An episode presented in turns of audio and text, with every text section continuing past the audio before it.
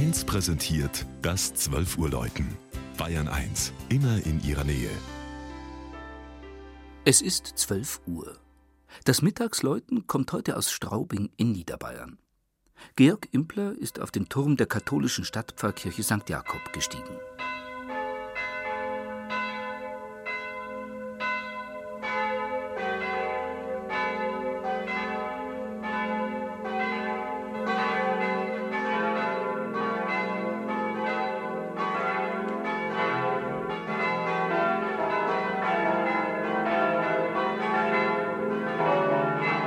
Die Geschichte Straubings beginnt mit der Jungsteinzeit. Auch die Bronzezeit und die Kelten haben Spuren hinterlassen.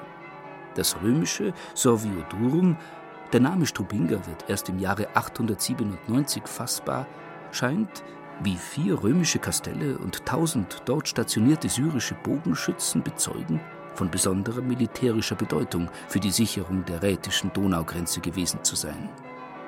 Vespasian ließ einen Donauhafen anlegen. Der heutige Frachthafen Straubing-Sand wurde 1996 eröffnet. Das Mittelalter sieht Straubing als Herzogsstadt. 1218 befahl Ludwig der Kelheimer, die Stadt in Straubing zu bauen. Wie jeder Besucher auch außerhalb der beliebten Volksfesttage erleben kann, strahlt das heutige Straubing einen ganz besonderen Charme aus, weit über die Grenzen Niederbayerns als alte Herzogsresidenz mit einem der größten und schönsten Stadtplätze des Landes, aber auch als muntere und innovative Hochschulstadt.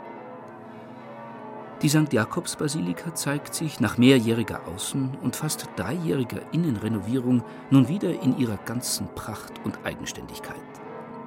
Sie wurde ab 1400 in fast 200-jähriger Bauzeit errichtet.